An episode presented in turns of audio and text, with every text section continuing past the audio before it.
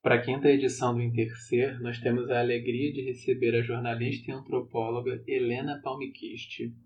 A Helena defendeu em 2018 a dissertação de mestrado Questões sobre genocídio e etnocídio indígena, a persistência da destruição, na Universidade Federal do Pará.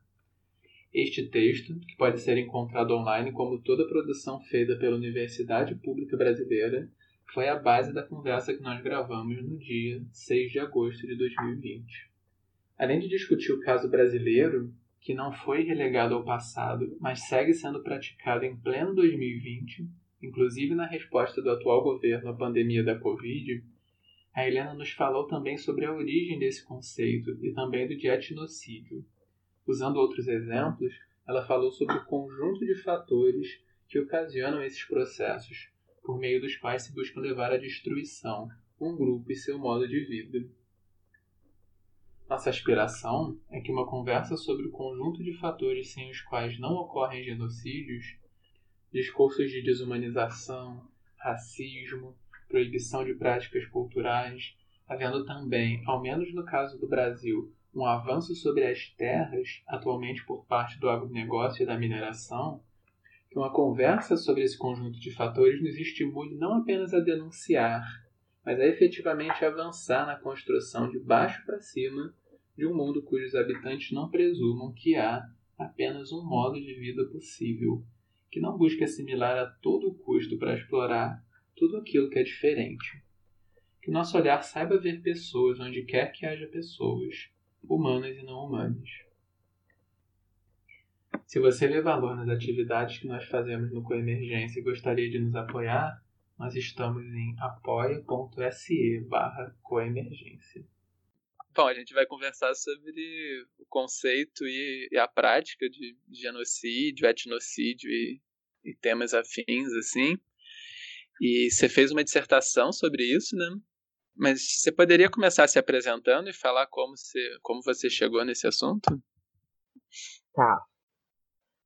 É, eu sou nascida e criada aqui na Amazônia, né? Eu nasci uhum. em Roraima e passei a vida toda em Belém do Pará. Uhum. E sou jornalista de formação, depois eu fui fazer a pós-graduação em antropologia, né? Mas antes de entrar na antropologia, é, a minha trajetória no jornalismo meio que me carregou para isso. É, eu já trabalhava com esses temas ambientais, indígenas, mais é, quando eu trabalhava em veículos de comunicação. E 15 anos atrás eu comecei a trabalhar no Ministério Público Federal, é, numa época que o Ministério Público ainda era pequeno, ainda era uma, aquela instituição aguerrida e tal. Né? Uhum. Em 2004 eu entrei lá para instalar a assessoria de comunicação que não existia. Uhum. E aí comecei a lidar muito de perto, né, com várias, mais de perto do que no jornalismo, na assessoria a gente acompanha operação, reunião, conversa, processos complexos, tanto de questão agrária, quanto de questão indígena, quanto ambiental. E aí, depois de um certo tempo, começou a me. Aí tem um processo que é especialmente importante assim, na minha vida, que é a hidrelétrica de Belo Monte, né? Uhum. Esse licenciamento que é, ele, ele foi tentado em 2001 pelo governo Fernando Henrique, ah, mas foi feito um processo do Ministério Público conseguiu, transitou em julgado, venceu em todas as instâncias, conseguiu bloquear, porque havia irregularidades muito graves né, no licenciamento. E aí, em 2004, já o Lula presidente, ele anuncia que vai fazer de novo a hidrelétrica. Uhum. Então, eu, eu já estava no MPF, então acompanhei muito de perto todo o processo dessa usina e a consequência dela sobre os povos ali do Médio Xingu, né? Que quanto mais avançou o licenciamento, primeiro é um processo de muita mentira, muita enganação, muita falsidade. É, prometeram mundos e fundos, não só para os indígenas, mas para as pessoas, para os moradores daquela região. Sim. E aí depois, quando eles obtêm as licenças, é, nada é responsabilidade do, do, da, da, empresa, tudo é responsabilidade do Estado. Não, mas educação, uhum. eles prometeram, mas não é responsabilidade deles, então não pode cobrar deles. Ah, mas a saúde, ah, mas uhum. é o uhum. Estado. Ah, mas a proteção das terras indígenas, ah, mas é o Estado. E aquele desastre anunciado se concretiza, né? Só que como é atinge povos indígenas em uma região mais isolada, se bem que Altamira, eu, eu não gosto de chamar de isolada, eu não gosto desses termos assim, Amazônia profunda, Brasil profundo, passando a Amazônia. Eu acho eu acho que é tão colonial falar assim, sabe? E, pô, eu moro aqui, né? Pra mim, não é profundo porra nenhuma. Uhum. é, e Altamira, especialmente, não é, não pode ser considerada uma região isolada. Ela é tipo um umbigo, assim, da, da região ali do, do, meio do Pará, que inclusive se chama Terra do Meio. Que é uma cidade que tem muitos uhum. povos, tem muita imprensa, é inacreditável o número de emissoras de TV, jornalistas que tem em Altamira. Então, não é uma. pode chamar de isolado. Mas uhum. mesmo assim, a concretização desse, desses efeitos da usina que foram tão anunciados fica passando embaixo do radar, porque a usina está produzindo energia. Enfim, tem vários motivos para isso. Uhum. E aí, em 2015, a gente tem o MPF, né, a agência de que eu participei da construção de muitas dessas ações, né, acompanhei muito de perto. O MPF tem 26 ações judiciais que tratam de Belo Monte. Uhum. Então, a gente foi, abordou muitas questões no judiciário sem grande sucesso, por vários motivos. Em 2015, a gente tem uma ação judicial iniciada pela procuradora Thais Santos, em Altamira, chama-se a ação, é uma ação judicial que acusa o Estado brasileiro de promover, com Belo Monte, uma ação etnocida no Médio Xingu, contra uhum. os nove povos atingidos pela, pela usina, né, pelo empreendimento. E aí isso ficou martelando demais na minha cabeça, né? Como que a gente tem uma história tão longa de genocídio indígena e num governo democrático, com todos os avisos, com toda a mobilização indígena, toda a uhum. resistência uhum. que houve, novamente ocorre. E qual seria a diferença entre etnocídio? Enfim, isso se tornou uma questão tão importante para mim que eu fui fazer a, a pós-graduação, fazer o mestrado. Uhum. Tentar investigar. É essa, assim, a trajetória que explica essa dissertação. E aí, bom, nós chegamos a. Como, como chama mesmo a dissertação? Acho que é a persistência da destruição. Persistência da destruição. E aí lá você discute esses. Dentre outras coisas, você passa assim por esses conceitos de genocídio e etnocídio, né? O que, que seria assim um genocídio e se você puder falar também mais ou menos como surge esse conceito e qual é a diferença entre um etnocídio e um genocídio? Então, essa é... aí eu tive que ir buscar. Primeiro, eu tive que fazer uma formação básica em antropologia, porque uhum. é uma ciência com seus próprios limites e questões, né? Sim. E aí eu fui investigar justamente esses conceitos que eu queria trabalhar. O conceito de genocídio é muito recente juridicamente, né? ele é mencionado pela primeira vez em um livro uh, em 1943, durante a Segunda Guerra Mundial, por um jurista polonês chamado Rafael Lenk. O uhum. Lenk era judeu, mas é o interesse do Lenk, os historiadores do conceito relatam, né, em alguma da, algumas das literaturas que eu pesquisei, o interesse do Lenkin pelo conceito de genocídio ele é bem anterior ao nazismo, ele é anterior à situação alemã. Ele remonta à época do genocídio na Armênia, que foi um genocídio que chocou o mundo, mas é que até hoje é objeto de controvérsia, é negado pela Turquia, por exemplo. Uhum. Mas o fato é que um sobrevivente do genocídio armênio, ele em Berlim, refugiado, né? Ele encontra um dos líderes turcos causadores do genocídio e assassina o cara. E, e isso houve um julgamento muito rumoroso na Europa, né? Desse assassinato. Uhum. E o uhum. assassino foi absolvido mesmo tendo confessado o crime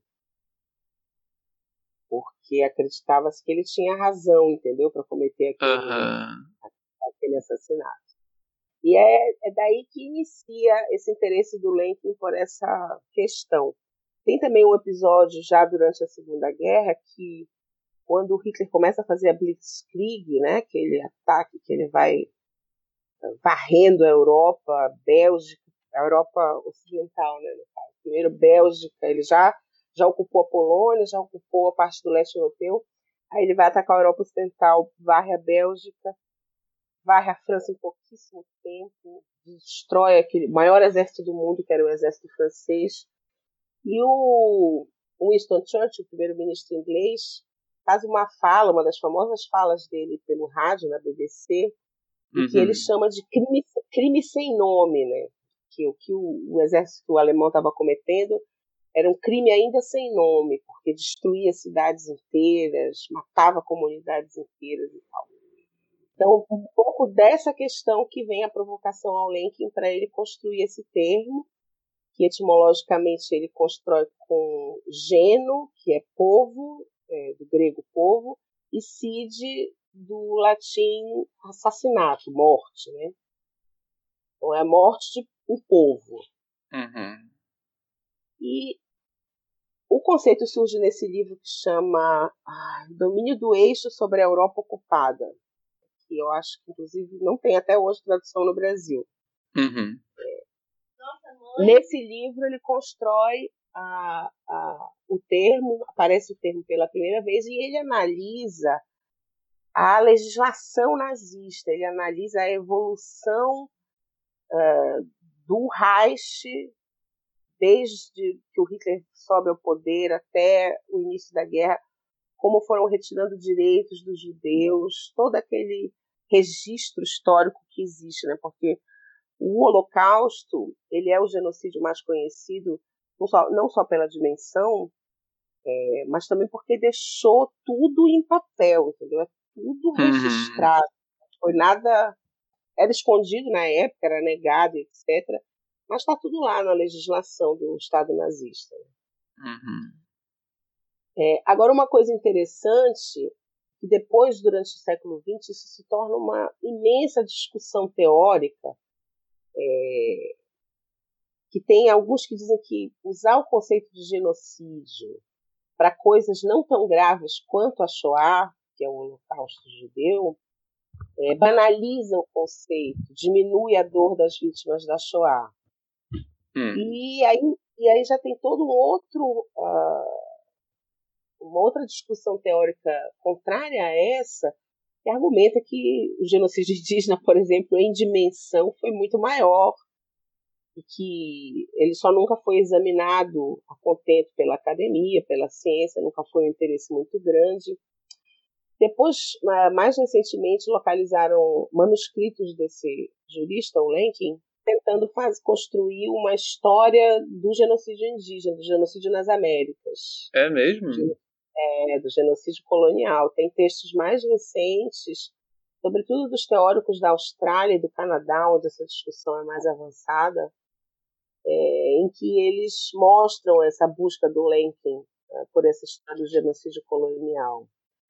É, é, esses teóricos, inclusive, dizem que o Lenkin ele ele era polonês, né? Ele tinha uh, muita leitura do Malinowski, que é o, o, pai da etnologia, né? O cara que considerado o criador da, do método etnográfico e polonês uhum. também, uhum. e que estudava povos indígenas, né? Povos autóctones.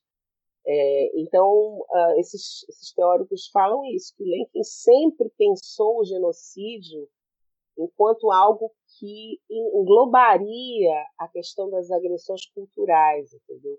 Ele constrói o conceito assim, você, é, é o extermínio do de um povo, ou a tentativa de extermínio de um povo, mas existem fases, entendeu? Antecede uhum. o extermínio físico não, não caracteriza sozinho o genocídio. Existem outras características que precedem, ou mesmo que esse extermínio físico nunca ocorra, existem violências prévias, culturais, ideológicas, religiosas. Uhum. Isso está caracterizado, em certa medida, na legislação, né? Isso quer dizer que um etnocídio pode ser parte de um genocídio ou não necessariamente? Pois é, essa é a discussão, uh, é o estado da arte da discussão sobre o genocídio, né? é o que está é. aceso agora. É, é, essa, essa discussão sobre uh, as, as coisas que compõem um processo de genocídio, esse, encarar o genocídio não como um evento, mas como um processo, uhum. é, e que inclui violências não necessariamente físicas, mas que podem gerar uh, danos físicos também. E o Lenk chamava de genocídio cultural isso apenas. Era uma parte do genocídio. Uhum. É muita coisa do conceito original, da discussão original dele, porque o genocídio se torna uma convenção internacional em 1948, é, dentro das discussões ali de formação da ONU, Estado de Israel, é aquela rearranjo mundial após a Segunda Guerra, né? rearranjo político, territorial, promovido após a Segunda Guerra. Então, por exemplo, a grande potência uhum. que, e a grande potência que emergiu do processo, as duas grandes potências, né, a União Soviética e os Estados Unidos, a, da parte dos Estados Unidos eles fazem muita pressão para não entrar o genocídio cultural. Um, e por que será? por vários motivos, incluindo os povos indígenas norte-americanos e a questão dos negros, né? pois é, né? A sociedade extremamente segregada, etc. Ou então, seja, se, se isso for incluído, eles passam a ser um estado genocida, né? É, eles temiam a questão de reparações, por exemplo, gerar discussão de reparações financeiras mesmo, por exemplo, para uhum. a população negra dos Estados Unidos. É, então eles enfraqueceram um pouco, não concordaram. Até hoje os Estados Unidos não assinou essa convenção, se eu muito não me engano. Mas, então a questão do genocídio cultural ela fica abafada, né? Só que esses processos genocidas contra povos indígenas eles são talvez os mais comuns, né? Os que nunca param. Uhum. Isso fazia um, parte um pouco do incômodo que me levou à pesquisa, era justamente como é que pode continuar. A gente está em 2012, no caso, quando começou a obra de Belo Horizonte. É 2012, é um governo de esquerda e uhum. eles não continuam fazendo e tal. É por isso eles não param nunca. E na década de 70, um antropólogo francês chamado Robert Jolin, que trabalha com povos aqui da, do norte da América do Sul, da Venezuela, é, os Bari da Venezuela, estavam sofrendo um processo de genocídio cultural, bem colonial, por causa de implantação de empresas e tudo na época em que a América Latina estava varrida por ditaduras. Esse é um processo que acontece no Brasil também, os uhum. grandes projetos da ditadura na Amazônia, por exemplo, mas não só, Itaipu também é um exemplo bem claro de genocídio. E aí ele cunha esse termo, etnocídio, como a significar um tipo de violência específico contra os povos indígenas. Uhum. Para chamar a atenção, eu, eu acredito, a minha conclusão é que tem um sentido político a criação do termo. Era, ele considerou necessário e ele foi adotado muito rapidamente por isso. Uhum. Mas ele chegou ao ponto que ele se tornou uma espécie de genocídio específico dos povos indígenas, entendeu? Uhum como se tivesse o genocídio dos brancos e o genocídio dos outros. Sim. Eu não aprofundei muito essa discussão na, na dissertação, até porque eu acho um pouco ocioso também, mas é, essa é a conclusão que eu cheguei sobre a criação desse conceito. Eu Entendi. acho que ele agora pode até ser é, inserido ao processo do genocídio, entendeu? É, é o que eu penso. Entendi. Tem esse aspecto que você cita na sua dissertação, que é esse campo todo assim sobre que discute genocídio tende a ter um foco no aspecto de prevenção, né? O que está envolvido na, na ideia de prevenir um, um genocídio, assim, o que, quais são os, os primeiros sinais de que vai dar merda, assim, eu não sei o quanto você estudando isso, você começa a ver etapas, é... assim, de, de, genocídio acontecendo, que as outras pessoas ainda acham que não, mas é só, são Essa só ameaças, ou existe uma desqualificação, mas não é tão grave, enfim. Essa pergunta é muito boa. Hum. É, o Lincoln falava disso, de desumanização, né? Isso, isso é um sinal muito claro. Uhum. É, e quando o próprio Lincoln faz a, essa tentativa dele, que foi conclusa, de uma história do genocídio colonial nas Américas, é, ele nota aquela discussão sobre os índios terem ou não alma, uhum. e como se coloca para a coroa espanhola, por exemplo, e também para o Império Britânico, no caso da Austrália, no caso do Canadá, como se coloca aquela discussão das terras, porque se as terras não estão cercadas, se elas não têm uso, elas não estão sendo utilizadas, então elas pertencem a Deus e elas devem ser utilizadas em nome de Deus, entendeu? Então existe toda uhum. várias construções jurídicas é, nessas é, nações coloniais que mostram essa desumanização. Outra coisa que o Lenk fala sempre também, essa, essa proibição de práticas culturais, falando genericamente, mas vai desde proibir de dançar, proibir de é, uh, suas práticas próprias religiosas, proibir de falar língua, que é um uma coisa muito comum no genocídio indígena.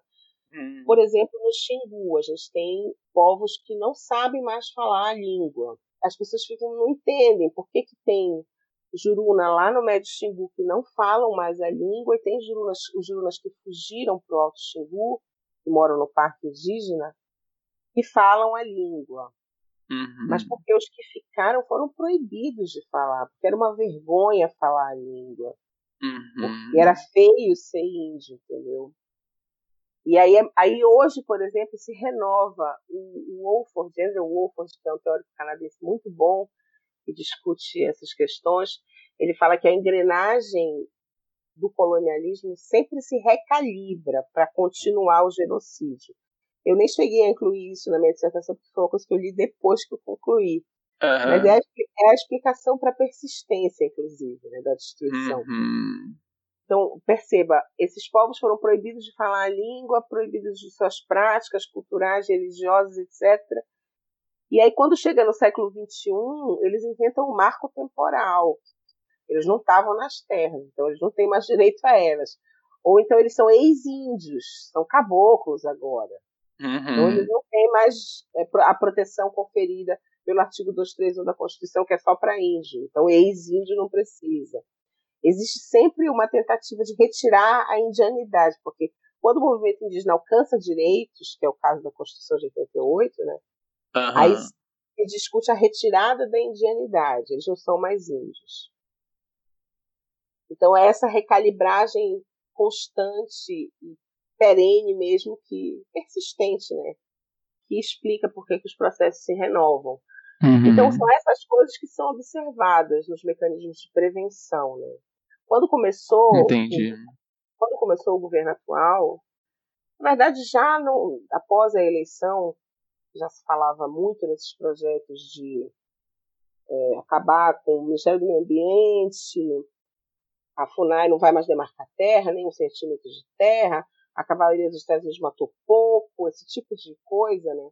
E aí, o primeiro ato do governo Bolsonaro, no dia 1 de janeiro de 2019, é um ato que acaba com a demarcação de terra indígena na prática, né? transfere a FUNAI para o Ministério da Agricultura, um troço completamente inconstitucional, mas que atacava todo o arcabouço de proteção constitucional aos povos indígenas. Ali, todo mundo que estuda genocídio já acendeu a luz vermelha, né? o ato caiu. Assim, caiu no, no, Supremo, depois caiu no Congresso, não conseguiram, até hoje eles não conseguiram aquele intento. Tentaram de outras formas várias vezes, mas ainda não conseguiram. Aí eu cheguei a conversar com alguns jornalistas logo nesse começo do governo, dizendo, oh, gente, está muito preocupante. E aí, é, ao mesmo tempo que há um esforço governamental de desumanização, digamos assim, no discurso, na fala e em, em atos oficiais também, corresponde uma resposta de quem está querendo é, explorar as terras, as riquezas que hoje estão em usufruto exclusivo dos povos indígenas no Brasil. Hum. Então, os madeireiros perdem o medo, os grileiros perdem o medo, os garimpeiros perdem o medo, passam a haver ataques, morrem três é, Guajajara, na terra indígena Araribóia, lá no Maranhão. Ah, os invasores começam a chegar cada vez mais perto das aldeias Chicrim, na trecheira Bacajá. No Uruauau tem incêndios. Então, os, os exemplos começam a se avolumar. Uhum. Eu cheguei a conversar com alguns jornalistas nesse começo, explicando essa situação, da preocupação que a gente tinha e tal. E eu cheguei a ouvir de um isso, não, mas vamos esperar acontecer alguma coisa. é Péssima triste, né? ideia, né? né? Vamos esperar acontecer o quê, cara? Acontecer um massacre, um banho de sangue. Então, a prevenção é isso, é evitar uh, o morticínio tem um teórico que usa esse termo, o genocídio não precisa de uma pilha de corpos para existir, uhum. mas pode chegar a isso. Tem uma situação específica que eu considero muito ilustrativa, que é uma, um trabalho de acadêmico de uma indígena canadense que é maravilhoso, a Bárbara Cassidy, uh, da chamada geração perdida né, entre os povos indígenas no Canadá, porque o Canadá teve uma política no início do século XX, final do século XIX, início do século XX, que perdurou até a década de 50, que era a política de internato. As crianças indígenas eram, é, primeiro, as chamadas board schools, eram escolas religiosas que eram montadas próximo das áreas indígenas. Primeiro, as crianças ficavam o dia inteiro na escola aprendendo língua, as línguas ocidentais, a religião, os bons modos, etc e voltavam à noite para casa, mas acharam que isso não tinha um resultado. Muitas dirigidas por freiras, viu? Uma história pavorosa. Uhum. E acharam que isso, essa, esse modelo de voltar para casa à noite desfazia os esforços do dia. E aí passaram a obrigar as crianças a ficarem internadas. Isso criou um. cortou ligações de uma geração inteira com seus pais, com seus ensinamentos cosmológicos, com, enfim, com aquilo que fazia aqueles povos serem o que são. Uhum. E essa indígena, ela, essa acadêmica canadense, ela mesma é sobrevivente de uma tentativa de suicídio. O Canadá tem um problema seríssimo de epidemia de suicídios, alcoolismo e drogadição entre indígenas, entre jovens indígenas, uhum. que são que são essa geração perdida. E ela identifica claramente como o, a política das, das board schools é responsável por essa epidemia posterior de suicídios. Então, é uma política piedosa. E essa geração é de quando, mais ou menos? Pois é, desde o início do século XX até mais ou menos a década de 60, eu acho que acabam as board schools. Uhum.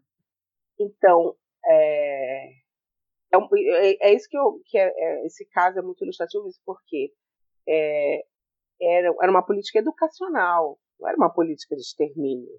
Uhum. Era uma política piedosa que estava querendo o quê? Integrar os indígenas na sociedade. Que é uma palavra que se ouve demais hoje em dia no Brasil, novamente. Voltou com força total essa palavra integração. Integração, né? Sim. É. Então, é, e é, é, é, eu digo piedosa, porque me lembra muito o discurso da ministra Damares, porque ela uhum. quer o bem dos povos indígenas, quer salvar as criancinhas indígenas. A política da Board School era exatamente esse discurso: vamos Sim. salvar as crianças indígenas dessa selvageria a que elas estão submetidas. Na Convenção do Genocídio está explicitamente escrito retirar crianças do seio do grupo. E isso tem acontecido, inclusive, no Brasil, uh, uhum. lá entre os Guarani e Caiová, é uma coisa que foi denunciada antes mesmo desse governo, uhum. uh, como uma uh, ordem judiciais retirando crianças das suas famílias Guarani. com aquela argumentação de protegê-las. Sim.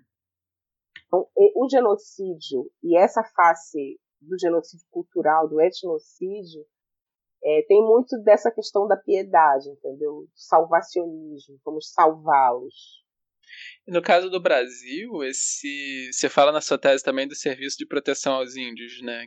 Sim, eu, eu acredito, de tudo que eu li sobre o SPI, que ele realmente evitou muitas mortes de indígenas. Hum, uhum, o, lema, o lema do Rondon era é, morrer se for preciso, matar jamais, inclusive. Uhum. E havia uma discussão ali, quando ele é criado em 1910, era, se chamava SPI-LTN, Serviço Proteção ao Índio e Localização de Trabalhadores Nacionais. Então, era um projeto de integração. Em vez de. Porque tinha uma discussão na sociedade brasileira: o que, que vai fazer com o índio brabo? Uhum. Esse índio que. É, botocudo, como chamava. Uhum. O que, que, vai fazer com ele? Havia uh, pessoas na academia, nas, na, nas ciências, que diziam que tinha que exterminar, que não tinha jeito, tinha que matar. E aí o Rondon, com uma filosofia positivista é, e piedosa, né? Uhum. não, tinha, tinha que integrar, tinha que localizar, transformar em trabalhador, integrar a sociedade. Porque esse era o destino isso era uma tese muito aceita dentro da própria antropologia, né? que era o destino dos, dos povos indígenas era eles estavam num estágio, aquela lógica evolucionista do positivismo, no estágio de desenvolvimento primitivo e eles iam alcançar o estágio superior de desenvolvimento da sociedade branca. Para isso precisavam ser localizados e integrados. Então o SPI ele tem essa lógica. Agora tem uma questão uh, que na, no material que eu analisei sobre genocídio no Brasil, que ela sobressai muito, que é o contato como principal vetor de genocídio. Como a gente tinha uh, no século XX, a partir da, da criação da SPI, muitos povos em isolamento, e até hoje ainda tem muitos, ainda é o país com o maior número de povos em isolamento, o contato ele é assassino uhum. para povos de isolamento. E a gente está vivendo um momento que também é, mostra muito isso por causa da pandemia da Covid, né? Uhum. É, então tem casos que a gente não sabe, muitos, centenas, talvez milhares, de povos que podem ter desaparecido sem a gente nunca ter conhecido. É, porque quando os invasores europeus chegaram nas Américas eram 60 milhões de pessoas no continente americano no fim do século XV. Uhum. Uhum. E aí os europeus chegaram aqui, era 10% da população do planeta, segundo o cálculo dessa pesquisa da Universidade de Londres. Era 10% da população do planeta. No final do século XVI eram 5 ou 6 milhões. Esse foi o grau do decréscimo populacional provocado pelo contato e uhum. não pelo contato direto, pela simples presença dos germes que os europeus uhum. trouxeram, entendeu? Sim. Houve uma depopulação de tal monta que tem uns climatologistas na Inglaterra que estudaram esse período e eles dizem que resfriou o clima do planeta, de tanta gente que morreu nas Américas, só com a chegada dos Nossa. europeus. É, houve um, um pequeno, uma pequena era glacial, que eles dizem.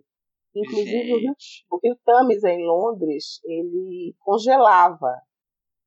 Isso um século depois da, da chegada. E a chegada, o simples contato, porque ainda não era uma política de colonização azeitada, ainda não tinha uma máquina colonial tão funcional, entendeu? No primeiro uhum. século. Mas mesmo assim houve uma mortandade muito grande. Então, a gente não sabe quantos povos desapareceram pelo simples contato. E a política do SPI é uma política de contato. Porque para salvar do massacre tem que contatar. Hum. Então, o genocídio tem essa outra característica. Ele é multifatorial e ele tem uma multiplicidade de agentes. Ele não acontece só pelas mãos do Estado. Também acontece uhum. pelas mãos de entes privados que são movidos geralmente por políticas estatais, claro. O Brasil precisa colonizar o Oeste, a marcha para o Oeste de Vargas. A Amazônia precisa ser é, ocupada para terra sem homens, para homens sem terra. Existem políticas estatais que provocam os entes privados a cometer esses massacres. Uhum. Nós temos uhum. exemplos presentes muito chocantes disso. Sim. Enquanto você falava dos exemplos presentes, inclusive, é, me, me, ocorreu esse aspecto da intencionalidade também. Que, e da dificuldade de responsabilizar exatamente assim. Eu fico pensando até no caso do governo Bolsonaro especificamente, né? É, ele, existe sempre essa fala ambígua, que obviamente é agressiva, mas você não sabe exatamente o que ele está propondo, né? Ou então quer dizer, vem essas medidas meio ninguém assume uma responsabilidade de fato pelo que está sendo pelo que está sendo proposto, né? Não tem nada específico sendo proposto que eu que eu entendo, assim. Tem uma legitimação de uma violência e tem desmonte de, de órgãos específicos, né? Mas me parece que a gente fica congelado às vezes por essa dificuldade de estabelecer claramente assim a ausência de uma fala muito literal ou a dificuldade de saber a intenção de quem está avançando nesse processo que culmina no genocídio. Como que fica esse aspecto da intencionalidade para a gente poder falar que uma, que uma certa medida é genocídio ou não? É, essa é uma das questões mais importantes do ponto de vista jurídico, né? Mas eu acredito que no caso do Bolsonaro tem sim, do governo Bolsonaro, tem sim medidas com essa intenção. Eles não hum. chamam, obviamente, de uma intenção de extermínio, mas quando eles falam em uma intenção de integração, uhum. do ponto de vista, do ponto de vista da convenção e da legislação internacional que protege os povos indígenas, isso é uma intenção genocida. Uhum. Porque a intenção de integrar povos que são diferenciados da sociedade ocidental, da sociedade capitalista, da sociedade branca, é uma intenção genocida, de acabar com eles, é deixar, eles deixarem de existir como existem.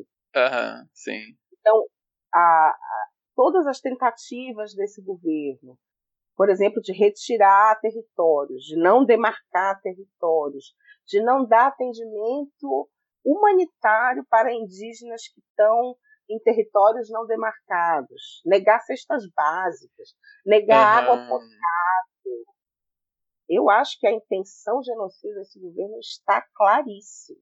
Sim, sim. Mas é, a minha pergunta seria mais no sentido assim de do quão difícil é ou não, depende do que você vai me responder assim, disso ser chegar inclusive a uma condenação, por exemplo. Pois é, discute-se muito a, a questão do TPI, que é o Tribunal Penal Internacional. Porque uhum. a lei de genocídio ela pode ser aplicada para é, para punir particulares que cometem massacres, é um exemplo. Ou uhum. internacionalmente para punir o Estado. É muito difícil a punição de um Estado. É muito uhum. rara, porque tem implicações políticas, é uma questão delicada. Eu te confesso que eu não conheço muito como funciona o TPI, não, não foi uma coisa que me preocupou muito na minha pesquisa até agora. Sim. É um tema que eu continuo pesquisando, mas. Agora, eu acredito que, do ponto de vista de provar a intenção genocida do governo Bolsonaro perante a comunidade internacional contra os povos indígenas, não existe dificuldade nenhuma. Uhum. As, as provas são fartas e abundantes e estão colocadas. Uhum. Agora, existe a necessidade de uma construção política, né? Que eu não sei nem se é dentro do TPI. Eu não entendo muito, tanto assim, de direito internacional para te falar sobre as consequências práticas disso. Mas eu não uhum. tenho nenhuma dúvida que é não só possível, como fácil de comprovar em relação Nossa. aos povos. Uhum porque são muitas medidas. É que são... passa, passa, abaixo do radar da, das pessoas normalmente. Mas quem está acompanhando no dia a dia como é que está sendo tratada, estão sendo tratados os povos, a gente é, não parou de levar porrada assim. Não teve uma semana de folga. Inclusive, está todo mundo que trabalha com isso exausto, deprimido. Porque... Nossa, imagina, sim. imaginem os povos. E uhum. o próprio, essa, essa, a própria DPF, que foi julgada ontem, a ação, de, ação por descumprimento de preceito fundamental número 709, é uma ação histórica realmente no direito brasileiro, assinada por 12 advogados indígenas é, de iniciativa da Associação da APIB, Articulação dos Povos Indígenas do Brasil, é, eles constroem a argumentação. A ação é uma peça que já traz todas as pistas do que está acontecendo, né? já mostra o risco de genocídio. E as taxas é, de letalidade entre os povos indígenas estão entre as maiores do país, são maiores do que na população é, não indígena. Uhum. Então, é, a gente não e, e, os anciãos estão morrendo numa velocidade que é muito chocante. Então, a gente uhum. perdeu ontem o Aritano e o Alapiti, a gente já perdeu o Paulinho Paiacan, a gente perdeu artistas maravilhosos, pajés, sabe, mulheres também, anciãs, lideranças dos Chicrim, dos Assurini, dos Macoxi, dos Cocama, dos Dessana. Então, e é, se tu te lembras o que eu falei sobre essa desconexão é, nas culturas que são transmitidas oralmente, que são as culturas dos povos indígenas, essa ah, desconexão ah. entre gerações, ela tem uma consequência que pode sim gerar extermínios, pode causar sim. uma epidemia de suicídios, por exemplo. Sim.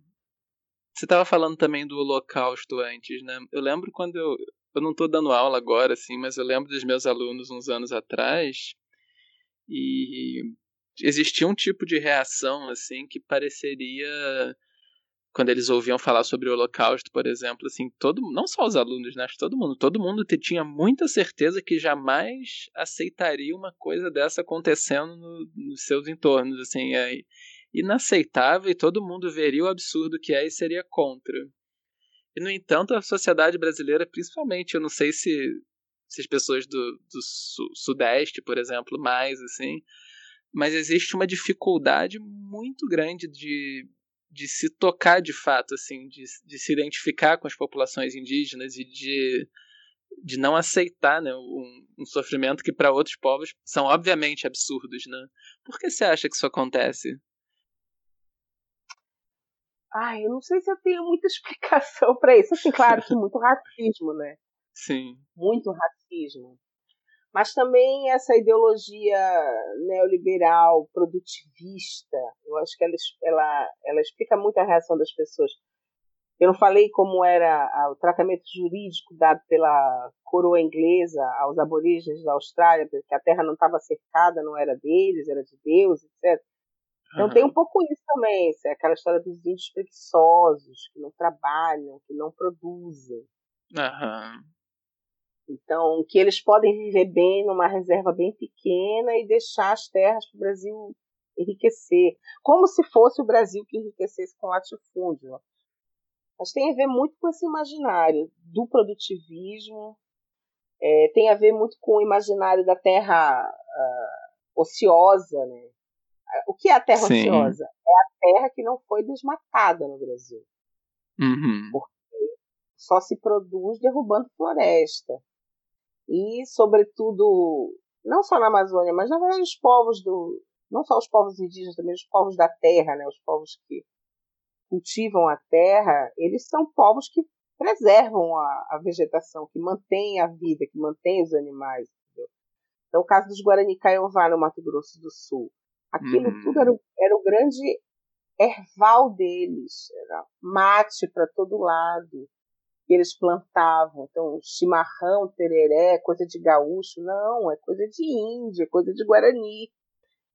E esse erval deles foi roubado deles, foi ano a ano por políticas estatais, desde o Império foi sendo retirado e eles sendo escravizados, porque eles tinham que trabalhar. Lembra da localização dos trabalhadores nacionais? Uhum. E, e, perderam as terras e foram obrigados a trabalhar e foram confinados em reservas. E a gente chega à situação que está hoje, né? E entre as situações genocídias que os povos indígenas atravessam, atravessam no país, talvez seja a, a, que mais salta aos olhos, a mais evidente, a dos Guarani Kaiowá, né? também porque não desistem do território jamais. Eles voltam, eles ficam na beira da estrada, sofrendo violência. Eles plantam a bananeira no meio da soja dos caras, resistem aos ataques com agrotóxico, com bala, com tiro. É, tem um filme muito longo, mas muito importante do Ivan Sancarelli chamado Martírio. Eu hum. analisei na minha dissertação, inclusive. Como, Sim. Eu analisei eu busquei analisar documentos de genocídio, né, registros de genocídio uhum. indígena. Então, comecei com é, é o documento da, do início do século XX do Roger Casement, que vai visitar o Putumayo, um genocídio ligado à estação de Caucho, né, do Putumayo. Depois o SPI, que a partir de 1910, inclusive o próprio Roger Casement, quando chega ao Brasil para fazer esse relatório, ele menciona num discurso aqui em Belém, ele passou por Belém antes de ir para o Putumayo, ele menciona num discurso a criação do SPI como uma coisa muito alvissareira, que finalmente os povos indígenas vão ter uma chance de sobreviver, de resistir, não vão mais sofrer violências, etc. Ele elogia muito a criação do SPI. Uhum. Mas depois o SPI, o SPI cumpre o seu destino, né? E ele é, é transformado num celeiro assim de serviços, de roubo de terras, tem várias questões que explicam isso, mas isso está uh, ah, relatado no relatório Figueiredo, é de 67. Aí logo depois, a, a, já, já estamos na ditadura militar em 67, a FUNAI é criada pela ditadura uh, por causa da grande repercussão mundial que o relatório Figueiredo teve. E aí a ditadura cria a FUNAI com boas intenções é, é, perante a comunidade internacional, é mais ou menos um pouco que o, o Salles fica dizendo aí, o, o Mourão fica dizendo aí para a comunidade internacional, que respeita, que vai preservar e tal. Uhum. Só que é, logo depois vem o AI-5, em 68, e começa o, o milagre brasileiro, o projeto da, da integração da Amazônia, e as grandes obras, usina de Tucuruí, usina de Itaipu, uh, Transamazônica, BR-63, e aí é genocídio brutal mesmo, com milhares de mortes, milhares de mortes, que não foram registradas na história brasileira até a Comissão Nacional da Verdade. É uma coisa Super muito recente, chocante né? que aconteceu. É muito chocante o que aconteceu. É, no ano passado, os Waimiri que é um dos povos que mais sofreram violências genocidas nessa Amazônia, e a concorrência é grande, uhum. é, fizeram um, uma audiência judicial dentro da terra indígena, no processo que o MPF move, o MPF do Amazonas, o MPF move, acusando o exército brasileiro pelo genocídio durante a ditadura.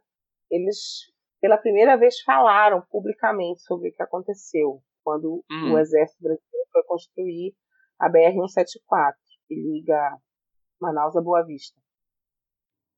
Eles foram atacados a bombas, foi, despejado na palme sobre aldeias. É, aldeias inteiras foram mortas a, a golpes de teçado. É uma coisa assim muito chocante o depoimento deles. Então, a violência que a ditadura cometeu contra os povos indígenas, ela foi uh, contada, é um, um, esforço assim, louvável, um relatório da maior importância da Comissão Nacional da Verdade. Mas ainda falta muito. E essa geração que viveu isso, que agora está morrendo nessa pandemia. Percebe como é desesperador? Nossa, sim. Como isso tinha ficado na memória dele? Você chegou a ter algum, algum contato com isso? Fizeram um, um projeto que eu tinha era fazer essa, essa, esse esforço etnográfico, né? É, uma colega minha, Luísa Pontes Molina, que está também discute genocídio, uhum. ela discute no, no, projeto de mestrado dela, uhum. ela está fazendo doutoramento também discutindo essa questão, e ela, ela teve essa conversa né, com alguns munduruku. Ah, eu, não, eu cheguei a ouvir ah, numa audiência judicial também os Assurini falarem sobre isso, os Assurini daqui da região de Tucuruí, no Pará, que foram, tiveram as terras alagadas pela hidrelétrica. Uhum. Ah, com Jaime Atuari eu não, eu não os conheço, nunca visitei e tal, sou aqui do Pará, mas eu, eu, acompanho, acompanho esse processo judicial e já li as peças e os depoimentos deles, que são muito impressionantes. Também tem o caso dos Krenak, que é um outro processo judicial uh, movido pelo MPF de genocídio durante a ditadura. Uma história em tudo apavorante, horrorosa. E os Krenak vão sofrer com o assassinato do Rio Doce pela Vale, uhum. com o desastre de, da Samarco. Gente, a história do Brasil é um negócio, meu Deus do céu. É. Não, quando você é, passa a olhar desse ponto de vista de quem está sofrendo o genocídio, não que eu sofra, mas, enfim, a gente acaba tendo um outro ângulo de visão. Né? Você está olhando de então, eu ando... sim, sim, sim. Você está olhando desse referencial, não né? Que eu seja... É, não que eu seja vítima, claro, não estou falando sim, sim. isso, pelo contrário, sou privilegiadíssima, mas quando a uhum. gente tem esse referencial, eu, por exemplo, eu ando nessas estradas aqui na, na Amazônia, cruza a BR-163, eu só vejo é, índio morto, os Panará, que perderam dois terços da sua população quando essa estrada foi construída. Eu ando na Transamazônica, os Arara, os Araueté, morreram também dezenas por causa da Transamazônica. Eu vejo a hidrelétrica de Tucuruí a gente passa no meio dela, quando a gente vai para Tucuruí, a gente passa praticamente dentro daquele monstro, daquela garganta de gigante de concreto, eu sinto, sabe, uma sensação muito sufocante para mim. Uhum. Eu sei que os Açuri passaram, que os Gavião passaram. Uhum. Então, é, e, e, e, essas violências não param, né? Porque os Atuari mesmo, esses indígenas que sofreram ataques até de bomba durante a ditadura, eles sofreram primeiro com a BR-174. Depois, o Estado brasileiro cedeu parte das terras deles para a mineradora Paranapanema, que transformou uma parte do território deles numa paisagem lunar. Fizeram a uhum. hidrelétrica de Balpina, que é a hidrelétrica mais ineficiente do planeta, que tem uma área alagada de mais de 2 mil quilômetros quadrados, alagou terra, terra do Zoemiri-Atuari. E agora o Bolsonaro está numa briga desde o começo do governo para construir um linhão de energia elétrica, cortando novamente o território do Emiratário. Então, quando me perguntam sobre a intenção genocida, por exemplo, o que, que uhum. explica que o Estado brasileiro promova sucessivos ataques ao território de um povo que comprovadamente sofreu extermínio na mão desse mesmo Estado? O que, uhum. que explica se não a intenção genocida? Sim. Por que, que o linhão não pode passar em outro lugar? Por que, que ele tem que passar em cima de novo desse mesmo território? A única coisa que explica é uma vontade de extermínio que agora chamam de integração novamente. Aham. Tem uma citação do Darcy Ribeiro da sua que você faz na tese em algum momento e ele fala é, muito um texto de 62, né? A política indigenista brasileira. Ele fala muito mais do que as garantias da lei é a falta de interesse econômico que garante ao índio a posse do nicho em que vive. A descoberta de qualquer coisa que possa ser explorada é sinônimo do dia do juízo final para os índios, que são pressionados a abandonar suas terras ou chacinados dentro delas e as descobertas econômicas não precisam ser excepcionais para que os índios sejam saqueados. Isso já, assim, já, já é horrível o suficiente, mas pelo que você está falando, então tem até algo a mais, assim, que não é, não é uma indiferença e desde que haja algo lucrativo, o governo passa por cima, assim. É, eu não sei se só o lucro explica, sabe? Eu tenho uhum. muita dúvida eu não discordo da, da afirmação do Darcy, que é auto-evidente, né? Sim. Mas é, eu, aí eu me socorro um pouco mais do Clastres, do Pierre Clastres. Por quê? Um. É, existe uma questão de exterminar é, a possibilidade desses mundos que não são produtivos, uhum. que não uhum. são lucrativos. No caso do Zé Miriam Truari, é tão, é tão chocante para mim essa repetição, essa persistência, essa, eterno retorno, que eu não descarto até que seja uma vingança, entendeu? Uhum. Por eles terem resistido tanto durante a construção da BR-174. Uhum. Mas tem vários outros casos. O próprio caso do Médio Xingu é um, porque o que é a Volta Grande do Xingu que Belo Monte destruiu? A Volta Grande do Xingu era um local de refúgio. Primeiro, é um local da criação do mundo para o povo Juruna e Ujá. É, mas era também um local de refúgio, porque é um local de difícil acesso, onde eles se esconderam uh, das corridas de seringueiros, sabe, da, da caça por escravagistas durante a, a, colonização do Brasil. E esse local de refúgio ele é seguidas vezes atacado, seguidas vezes atacado, até chegar à situação que está agora que Belo Monte secou a Volta Grande, matou a possibilidade de sobrevivência daquele povo ali. É uma uhum. história que ainda vai ter muitos desdobramentos. Belo Monte não é uma história que acabou. Infelizmente eu continuo acompanhando e continua trágico demais. Uhum. Mas é aquele lugar que tem que ser destruído. Tem, e agora tem uma mineradora, agora não, desde 2010, na verdade. A mineradora canadense que quer fazer a maior mina de ouro a céu aberto do Brasil lá na Volta Grande.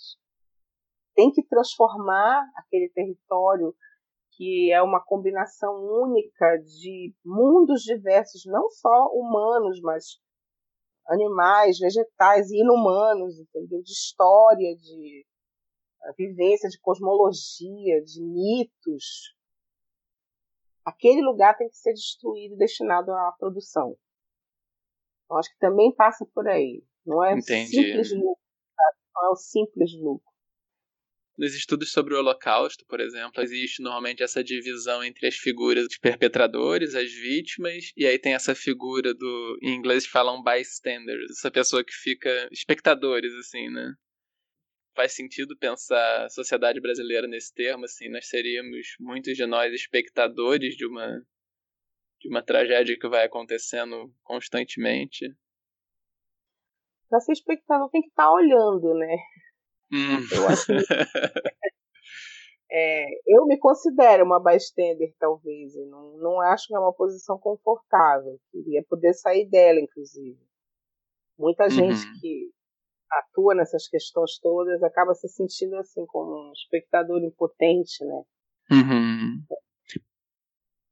Mas você Mas nitidamente que... faz um movimento de, de não ser passivo, assim, né? De no mínimo falar sobre, enfim, tem algum, pelo menos, um. Não é uma passividade, né? Não é uma aceitação, não é uma indiferença, né? É, mas também tem uma questão no genocídio que ele, a própria denúncia rebrutaliza, entende? Desumaniza a, a, a denúncia, as imagens, é, é uma coisa que um pouco desensibiliza eu, eu, logo que eu comecei a falar sobre a minha dissertação, eu contava, né, em algumas ocasiões específicas que eu achava que tinha que explicar o que tinha acontecido, contava as diversas serviços e, enfim, barbaridades que tinha que constavam nesses relatórios, nesses registros. Uhum. Mas eu fiz isso uma ou duas vezes, principalmente quando teve aquela, aquela situação de comemorarem a ditadura, ano passado. Mas eu, eu me sinto muito desconfortável fazendo isso, porque parece uhum. que a gente está uhum. provocando, ao denunciar, a gente está provocando de novo, causando de novo um sofrimento, entende? Aí, às vezes eu prefiro ficar nessa questão mais é, jurídica, técnica, conceitual, política, um pouco por isso. Né? Entendi. Glamorizar o sofrimento demais, sabe? E você vê alguma forma de de sair, porque é uma sensação que me dá é quase de uma areia movediça, assim, né? De que eu tentar denunciar, a pessoa pode virar parte da engrenagem. Você vê uma forma da sociedade brasileira se sensibilizar no sentido de ser uma, aceitar mais mundos possíveis e não, e não, não ser, eu não, eu seria realmente o fim dessa visão de da integração a todo custo, de que só um modo de vida é possível, né? É, é um troço para gerar, um trabalho para gerações, né? Uhum. É, eu não não sei se eu não sei se eu diria que é, é, porque tem uma questão também da visibilidade, né, dessas questões. Então, como a sociedade brasileira tem acesso ao, ao que os povos indígenas vivem, né? Uhum. Tem aquele episódio fora da curva, mas, mas que eu lembro muito, mas antes de falar nisso, se você for fazer pesquisa de opinião, o Datafolha às vezes faz, é, a sociedade brasileira é a favor de garimpo terra indígena? Não. É muito grande a, a, a resposta que não. Você é a favor que os índios tenham... É sim, o brasileiro quer o respeito. Se você faz pesquisa de opinião, isso aparece. O caso uhum. dos, dos Guarani Kaiowá de Polito Cuê, né? escreveram uma carta dizendo que só saíram do território mortos. Uhum. Isso foi erroneamente interpretado nas redes sociais como uma declaração suicida, né? Uhum. E fez com que milhares de pessoas passassem a se chamar Guarani Caiová no Facebook. Uhum. É, um, é um movimento que foi tão grande que até hoje tem gente que se chama Guarani Caiová. Ficaram, né?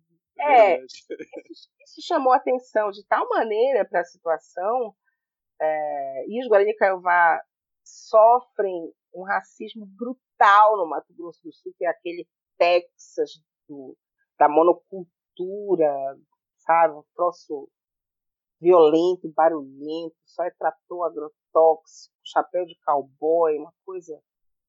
Eles é, então, são uma, um, um, um povo que sofre muito racismo, fica muito isolado ali naquela sociedade. Uhum. Mas a pressão, essa pressão no Facebook foi tão grande que eles não despejaram o povo do Policoe, né? Estão até hoje lá na, no acampamento deles. Continuam sofrendo ataques, mas persistem.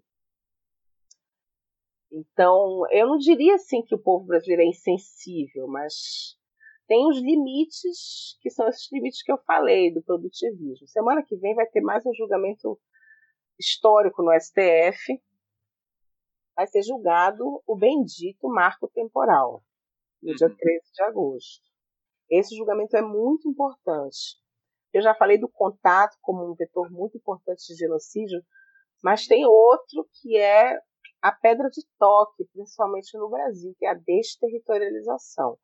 O uhum. projeto genocida é, antes de tudo, um projeto de despossessão territorial isso em todas as regiões do Brasil, mas também muito fortemente na Amazônia, por causa da centralidade que a questão fundiária tem aqui na região amazônica. E o marco temporal é, é o que eu chamo dessa recalibragem, eu chamo não, o Andrew Wolford chama, mas eu adoto, essa uhum. recalibragem da engrenagem colonial, porque ah, não pode mais integrar povos indígenas, que isso foi ultrapassado pela legislação internacional pela Constituição brasileira. Então, a Constituição exige respeito aos direitos territoriais indígenas. A, o território para os povos indígenas, à luz da Constituição, ele é originário, ele antecede a existência do Brasil. Então, não é uma questão que o Estado dá terra para índio. Ele uhum. reconhece o direito àquele território. Sim. É um direito ancestral. E aí, o que que o, os ruralistas inventam. Tem essa, esse conceito do marco temporal tem origem no julgamento da Raposa Serra do Sol, que é assim o grande julgamento que vai é, confirmar esses direitos territoriais previstos na, no artigo 231 da Constituição Brasileira. E aí é um julgamento muito bonito, com uma vitória indígena. A raposa é, é homologada com, na sua integridade, porque eles queriam dividir, cortar o território. A da uhum. raposa ela é homologada na sua integridade, porém, uh, um dos ministros, que é vencido no julgamento, cria essas 13 condicionantes. Ele é uma tentativa dele como ele, de equilibrar a questão do direito indígena ao território e o direito à propriedade. E uma das coisas que está nessas condicionantes é essa beleza da do marco temporal, que os índios que sofreram esbulho possessório, expulsos de suas terras, etc., que não estivessem no seu território no dia 5 de, de outubro de 1988, data da promulgação da Constituição, não teriam direito a elas. Ou seja... Esse é o marco temporal. Meu Deus, né? É. Ou seja, se você foi expulso do seu território pela companhia é, Companhia Mate Laranjeiras, acho que é esse o nome, que expulsou os Guarani Caiová lá no Mato Grosso do Sul. Foi expulso do território pela Companhia Mate Laranjeiras, você, na, no início do século XX, você não tem direito de território. Você foi uhum. expulso pela ditadura para construir Itaipu, você não tem direito ao seu território. Você foi expulso pela ditadura para construir Tucuruí, você não tem direito ao seu território. Uhum. E esse marco temporal é transformado no governo Temer em um parecer oficial da AGU, que é o parecer 01 de 2017. Uhum. E é esse parecer que vai entrar em julgamento agora, porque ele está sendo aplicado pelo executivo, pela administração do executivo brasileiro, como se ele tivesse validade jurídica. E agora ele vai ser apreciado pelo Supremo. O julgamento começou no primeiro semestre, foi interrompido por um pedido de vistas do ministro Alexandre de Moraes, e agora vai ter continuidade. É, e Helena, você poderia falar um pouquinho mais então sobre como o governo Bolsonaro está tá agindo em relação aos, aos, povos indígenas em relação à, à Covid? É, eu acho que fica muito clara a incúria, pelo menos no sentido de é, uma negligência quase proposital uhum. em relação aos povos indígenas no meio dessa pandemia. Isso está documentado, porque é, para todo o povo brasileiro, a gente sabe que a condução da pandemia pelo governo federal está sendo muito problemática e se discute abertamente. O ministro Gilmar Mendes já falou isso publicamente, vários teóricos já falaram. Se discute abertamente a caracterização da forma como o governo Bolsonaro está lidando com a pandemia como um processo de genocídio contra a população brasileira contra o povo brasileiro, digamos assim. Não só com, contra as populações indígenas. É, contra o povo brasileiro. 80 dias com o ministro da Saúde interino, que é um general que não tem nenhum conhecimento de medicina, saúde pública, etc., é. que demitiu todas as pessoas que entendiam do assunto no Ministério da Saúde. Uhum. É, não tem testes, há uma sabotagem sistemática ao isolamento social, promoção uh, de remédios sem comprovação de eficácia, enfim, a lista é longa, extensa. A questão Exibição da... do remédio para emas é uma coisa inacreditável. Né? É, garoto propaganda. é o aspecto da desinformação também, né? Ativamente. Não, por exemplo, enquanto, né? enquanto o exército produz milhões e milhões de comprimidos de cloroquina por ordem do Palácio do Planalto, uhum. faltam medicamentos em vários lugares do Brasil que são essenciais para entubar os pacientes que estão graves com Covid-19. Uhum. Isso é outra questão que. Enfim. E faltam medicamentos, sendo que o Ministério da Saúde sabia que eles iam faltar, poderia ter evitado a falta. Uhum. Então, concretamente, essa discussão está posta. Mas, Sim. no que diz respeito aos povos indígenas, eu acho que não é nem discutível se há ou não intenção genocida. Uhum. Porque os povos indígenas têm uma série de especificidades na saúde indígena que fazem parte do arcabouço, do arcabouço jurídico que rege a saúde indígena, inclusive. E é por isso que essa DPF teve que ir ao Supremo, e o Supremo teve que ordenar ao governo que trate a emergência do COVID, da Covid-19 junto aos povos indígenas da forma como tem que ser tratado. O MPF mandou uma recomendação para o governo, logo no início da pandemia, no início de abril, falando de uma série de medidas que deviam ser tomadas. Então, está tudo no papel, o que o governo deveria ter feito. E não uhum. fez. E não fez. Então, é, é um genocídio por omissão. Quanto uhum. mais morrem pessoas, mais a responsabilidade desse governo aumenta. Porque para obter cestas básicas para vários povos, porque, por que cestas básicas? Questão básica: se o que protege o povo da pandemia é o isolamento social, tem que se reduzir ou mesmo acabar com a circulação de indígenas nas cidades. Uhum. Tem uma relação grande das aldeias com as cidades. Né? Se a gente garante a alimentação, garante a segurança alimentar nas aldeias, os indígenas são capazes de ficar protegidos sem ter que ir à cidade. O governo não entrega, não tem capacidade, tem o dinheiro, tem as cestas e não chega aos locais. Foram feitas várias denúncias disso. E aqui no Pará, por exemplo, a gente teve que entrar com ação judicial em todas as varas judiciais para obrigar a FUNAI a entregar as cestas básicas e materiais de higiene para povos indígenas. E como que eles respondem quando surge a demanda, assim, já que eles sequer estão se movendo? Mas ainda assim existe uma... Qual é a resposta, assim? Aí existe uma série de respostas, não é só uma, mas uma muito grave, por exemplo, que chegou, eles chegaram a dizer é essa de que em terras, em terras não homologadas a FUNAI não tem obrigação de entregar alimentação. Então, se o, e, é, e as terras indígenas que não estão homologadas, não estão homologadas por responsabilidade do Estado brasileiro. O uhum. Estado brasileiro que tem essa dívida. Então, os índios não têm responsabilidade sobre isso. Já, já que nós não assumimos essa responsabilidade, nós não temos é, responsabilidade. Nós, então... é, nós não vamos entregar cestas, é, cestas básicas. Aí também há vários problemas de logísticas, é, de logística, porque tudo é muito longe na Amazônia, Amazônia é profunda, o coração da Amazônia, é por isso que eu odeio essa conversa. Problemas de logística, etc. Além desse problema, aí não tem leitos específicos. A gente foi, a, eu acompanhei as situações aqui no Pará, né? A gente foi é, recebendo os sustos e agindo no susto.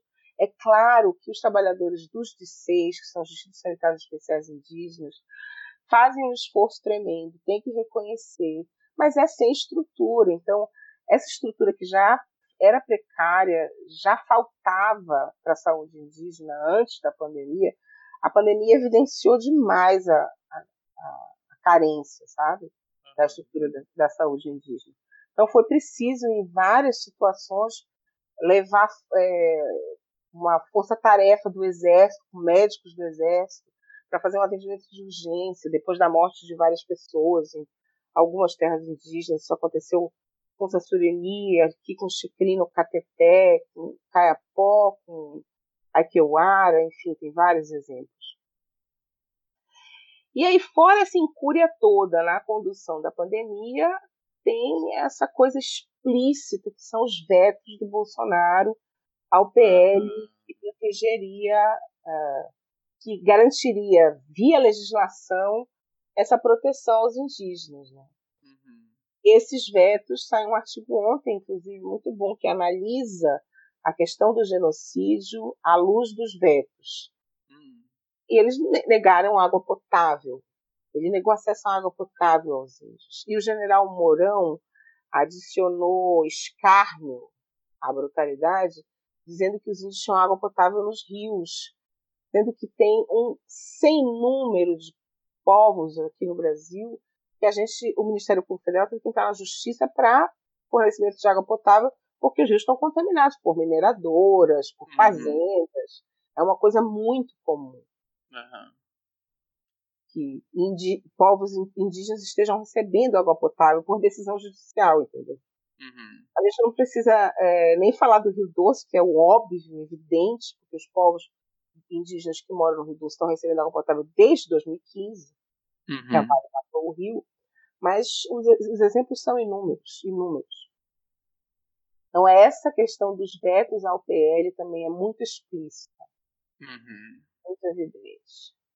E no meio de tudo isso, tem esse desmonte do sistema de proteção ambiental, que é especialmente sensível para os povos que vivem na Amazônia brasileira. É, a invasão de terras indígenas não é uma coisa nova, eles adoram dizer isso, que não é uma coisa nova. Claro que não é. Mas eles não podem negar que aumentou demais a partir de 2019. Uhum. Os invasores perderam o medo, que eles estão chegando cada vez mais perto das aldeias, que tem povos aqui na região amazônica que estão cercados por invasores.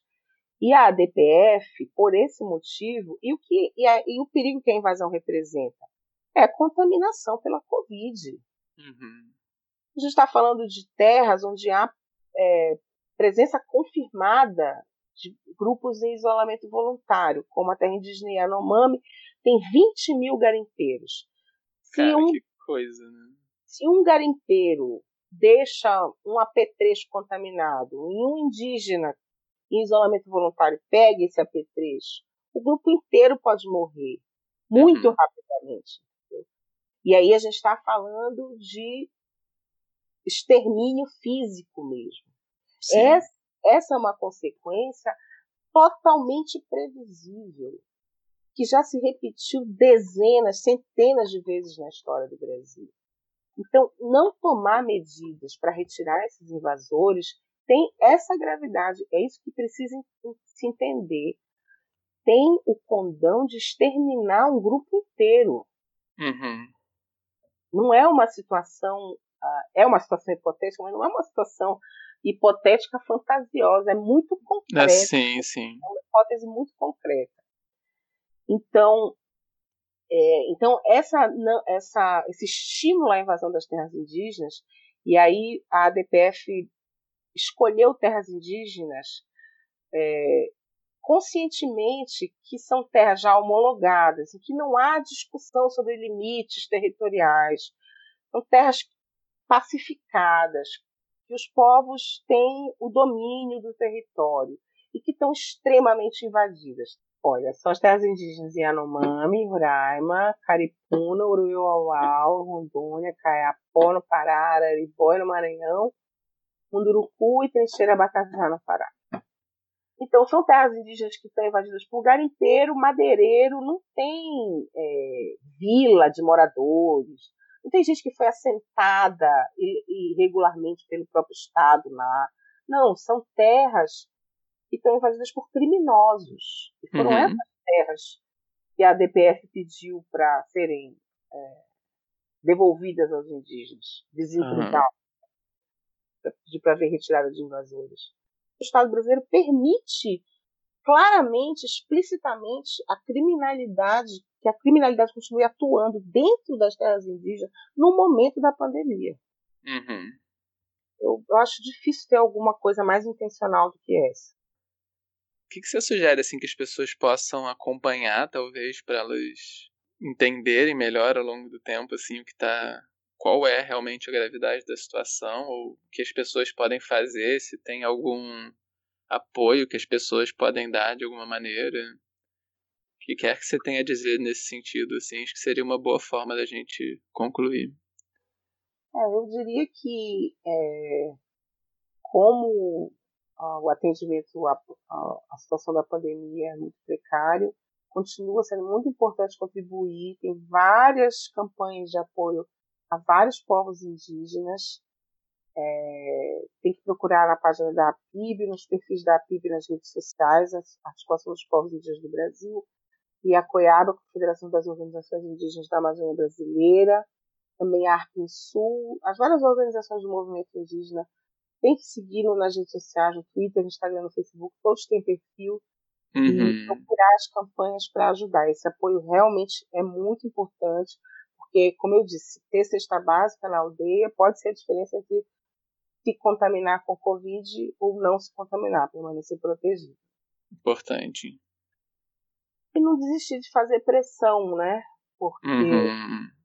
é um governo marcadamente anti-indígena, que disfarça muito mal esse ódio racial na forma desse discurso de integração, de piedade. Uhum. E para quem quiser entender mais sobre o genocídio indígena, tem uma longa filmografia, viu? Uhum. Tem muitos filmes muito bons sobre esse tema. É, eu recomendo um que estou recomendando sempre, porque eu não paro de assistir, um que está disponível no Amazon Prime, chama Piripura. E conta uma história muito atual, verdadeira, de um povo em isolamento que sofreu genocídio e tem dois sobreviventes morando numa área reservada no Mato Grosso, sob pressão de fazendeiros, garimpeiros, madeireiros. Esse uhum. filme é impressionante. Então, Helena, muito obrigado pela, conversar com a gente, assim. Muito bom te ouvir super bem informada, com reflexões muito, muito importantes aí. E obrigado, muito obrigado.